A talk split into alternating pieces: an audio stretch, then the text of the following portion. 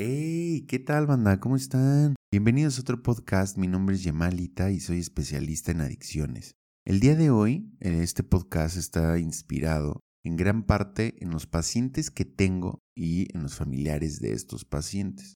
Hay muchos pacientes que me piden desesperadamente que los ayude para poder obtener una sobriedad muchísimo más prolongada. Y hay familiares que no entienden por qué razón su familiar adicto recae tantas veces o por qué simplemente no puede obtener esa sobriedad o por qué no cambia realmente su manera de ser. Hay familiares que se acercan diciéndome, oye, es que lleva un año que no toma, pero creo que está peor que cuando tomaba. ¿Qué pedo, no? Y es que en gran parte los familiares piensan que con el hecho de dejar de tomar y de drogarse, pues ya tiene que cambiar tu vida y esto pues no es verdad. La enfermedad de la adicción es una enfermedad muchísimo más compleja que requiere de muchísimos más puntos en conjunto a trabajar para que se pueda lograr una sobriedad prolongada, pero no nada más eso, sino para que se pueda vivir realmente en sobriedad. El primer punto que debemos atacar para saber cómo ayudar a nuestro familiar es la información, es acercarnos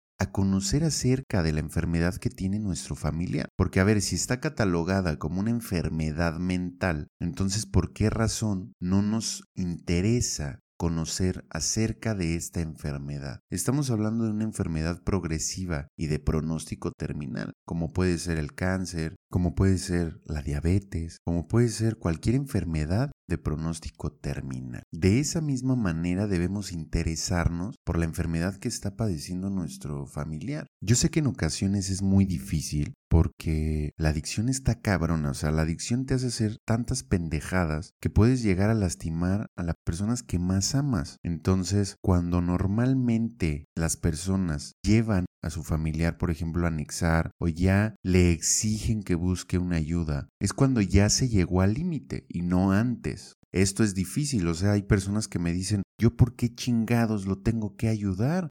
Si me ha hecho esto, si me engañó, si me pegó, si no sé qué. O sea, realmente las personas que ayudan al familiar es porque ya se ha llegado al límite emocional. Y lo entiendo perfectamente porque pues yo como adicto también hice muchísimas pendejadas. Aquí lo importante es poder entender lo que está pasando realmente tu familiar. Porque si pudieras entender cómo se siente él emocionalmente y que no lo hace a propósito, posiblemente pueda cambiar tu punto de vista y lo puedas ayudar de una mejor manera. Hay personas que dicen, no, es que no entiende, pues ni modo, o sea, ya, si no entiende, pues él sabrá, ¿no? O sea, que toque fondo. Yo te quiero hacer una pregunta. Si tu familiar con cáncer estuviera en esta faceta, no creo que dirías lo mismo, ¿no? Pues ni modo que toque fondo para que pueda cambiar, ¿no? Decidirse poner la quimioterapia. Pues no, a lo mejor estés pensando, no mames, no tiene punto de comparación, pero sí lo tiene, porque es una enfermedad de pronóstico terminal. Es una enfermedad mental y hay estudios que demuestran que hay tantas modificaciones en el cerebro, pierdes tantas cualidades que en verdad por eso se convierte en una enfermedad mental. Hay unos mapeos que los invito a que los busquen en internet demostrando el cambio químico que hay en el cerebro, cómo afecta el alcohol y la droga en el cerebro y lo comparan con una persona por ejemplo que tiene alguna enfermedad mental como demencia senil y al ponerlos en punto de comparación se dan cuenta que se modifican de alguna manera las mismas partes del cerebro. Por eso, la Organización Mundial de la Salud determinó que el alcoholismo y la drogadicción es una enfermedad mental. No estamos hablando de cualquier cosa. Por eso es muy importante que te equipes para saber cómo vamos a ayudar a nuestro familiar. Como familiar, la única manera de poderlo ayudar es con amor. El amor, la esperanza, la fe son cualidades que tenemos que empezar a desarrollar. Y no todo está perdido. Simplemente, a la medida que empieces a conocer estas herramientas, es como vamos a poder empezar a avanzar en una mejor recuperación no solamente de tu familia, sino que también en gran parte pues tú enfermas de codependencia emocional. La codependencia emocional es un tipo de adicción pero sin consumir. Esta adicción en sí se convierte en una adicción emocional. Y esto lo vamos a platicar en otro punto. Ahorita nos estamos enfocando en la parte de poder entender a nuestro familiar y poder entender un poquito más la enfermedad para estar realmente equipados de una manera chingona y que no nos creamos todo lo que dicen los demás o que dicen por ahí. Porque también tengo muchos papás que me dicen, a ver, güey, yo no voy a ayudar a mi hijo, la verdad es que yo ya estoy hasta la madre, se la pasa robándome en la casa cuando le doy otra oportunidad. Y de verdad, esto es muy entendible porque eso, a eso y a muchas cosas más llega la adicción. Pero para que me puedan entender un poquito más acerca de la dependencia química que se genera en el cerebro hacia, hacia el alcohol o hacia alguna droga, hay una explicación que dio un amigo en una conferencia donde explicaba esta parte de la dependencia química que se genera en el cerebro hacia la adicción y puso un ejemplo muy chingón. Hay una dependencia química que se genera en el cerebro cuando tú respiras.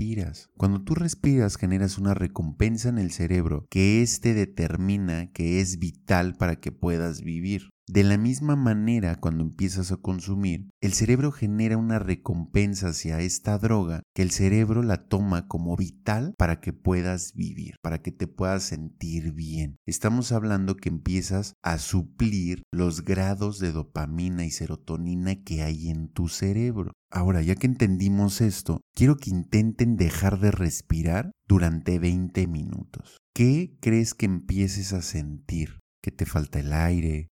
Desesperación, miedo. Ahora, ¿qué estarías dispuesto a hacer por conseguir poder respirar? Cuando yo escuché esto de mi amigo, yo le contesté, todo, estaría dispuesto a todo. Y a todo es a matar, a todo, porque pues simplemente esto depende de tu vida, prácticamente. Entonces estás dispuesto a todo. Eso mismo que sentirías tú por conseguir respirar, eso mismo que sentirías tú al no poder respirar, es lo mismo que siente un adicto, esa desesperación por conseguir esa dosis, esa desesperación por no poderse drogar y conseguir más, es lo mismo que sentirías tú con este ejemplo. Así, tan fuerte es la dependencia que se genera en el cerebro. Ahora, para poder empezar a tener verdaderos cambios en nuestra manera de vivir, sí debemos hacer muchas modificaciones, o sea, realmente se requiere cambiar totalmente un giro de 360 grados nuestra manera de vivir. Cuando dejé de consumir, la verdad es que es muy importante y por eso, a ver, cuando dejas de consumir, tienes que tener muchísima paciencia. Cuando tu familiar deja de consumir, tienes que tener paciencia porque es un proceso lento. Esto es un proceso lento y para toda la vida. Diario vas sumando algo, diario vas aprendiendo algo y tal vez avance cinco días y te caigas dos, avance cinco días y te caigas tres. Esto es un proceso largo que debemos de tener paciencia tanto como el adicto como el familiar del adicto. Pero sí se debe de tener en cuenta que hay que modificar totalmente nuestra manera de vivir. Cuando yo dejé de consumir, ya llevaba un tiempo que había dejado de consumir, llevaba aproximadamente cinco años. Más bien iba a cumplir cinco años. Y recaí. Me di cuenta que realmente lo que estaba haciendo y mi manera de vivir seguía siendo la misma que cuando consumía. Y me empecé a acercar con personas que habían recaído y me di cuenta que había pasado lo mismo, no habíamos cambiado nuestros juicios y nuestras actitudes para vivir de una mejor manera. Y la verdad es que me costó muchísimo trabajo el poder modificar mi manera de vivir, porque me empecé a desesperar y quería que ya todos los resultados fueran rápidos, quería un trabajo rápido, quería posicionarme rápido, quería tener todo absolutamente rápido, la recuperación rápida, quería llevarme bien con mis familiares rápidos, quería ya no sentir el resentimiento que sentía en ese momento rápido, quería tener ya el perdón hacia mí mismo rápido, todo lo quería absolutamente rápido. Y esto, ojo, y hay que tener cuidado, porque esto te puede desmotivar totalmente. Por eso es muy importante recalcarlo, que el proceso de recuperación es lento y progresivo. Entonces, no quiero que se desanime. Este es un proceso que es para toda la vida, donde te vas a caer un chingo de veces, pero te vas a levantar un chingo de veces. Para poder empezar a tener un cambio realmente chingón, pues entonces ve haciendo pequeños cambios en tu vida. Y así empecé yo. Realmente empecé a tener cambios pequeños. De repente un día me encontré con la sorpresa de que empecé a creer en Dios, me empecé a acercar a Él, empecé a conectar con mi parte interior, con la parte espiritual, que es una de las cuatro grandes cualidades que vamos a trabajar. Y esta es la más importante. Pero tampoco vamos a dejar de lado una de las partes importantes que es la parte mental, que es la parte del dominio propio. Para poder tener nosotros autocontrol, debemos de desarrollar esta parte también. La fuerza de voluntad así se trabaja con la parte mental. Empezamos a tener fuerza de voluntad para no recaer. Pero esto no lo es todo. Esto digamos que es el 15%. Después viene la parte física, que también es muy importante que empecemos a trabajar. La parte física te da motivación, generas dopamina, generas serotonina, te hace sentir alegre, te hace sentir vital, te da seguridad. Y después viene la parte emocional, donde debes de trabajar con el perdón hacia ti mismo, hacia los demás, donde debes de trabajar con los resentimientos, donde debes empezar a trabajar con las emociones. Y después está la parte espiritual, la parte donde te invita a adentrarte y empezar a vivir en coherencia con lo que piensas, dices y haces. Esto es un proceso paulatino, pero que si lo empezamos a practicar, si lo empezamos a intentar, los resultados serán magníficos. Y bueno, banda, espero que les haya gustado este podcast y vamos a desarrollar en el siguiente podcast estas cuatro grandes cualidades. Así que no se lo pierdan, Ayúdenme a darle like, ayúdenme a compartir para poder seguir ayudando todas esas personas que están en el proceso de la aceptación de la enfermedad y de conocer realmente cómo funciona el alcoholismo y la drogadicción. Cuídense mucho, les mando un fuerte abrazo. Sale, bye.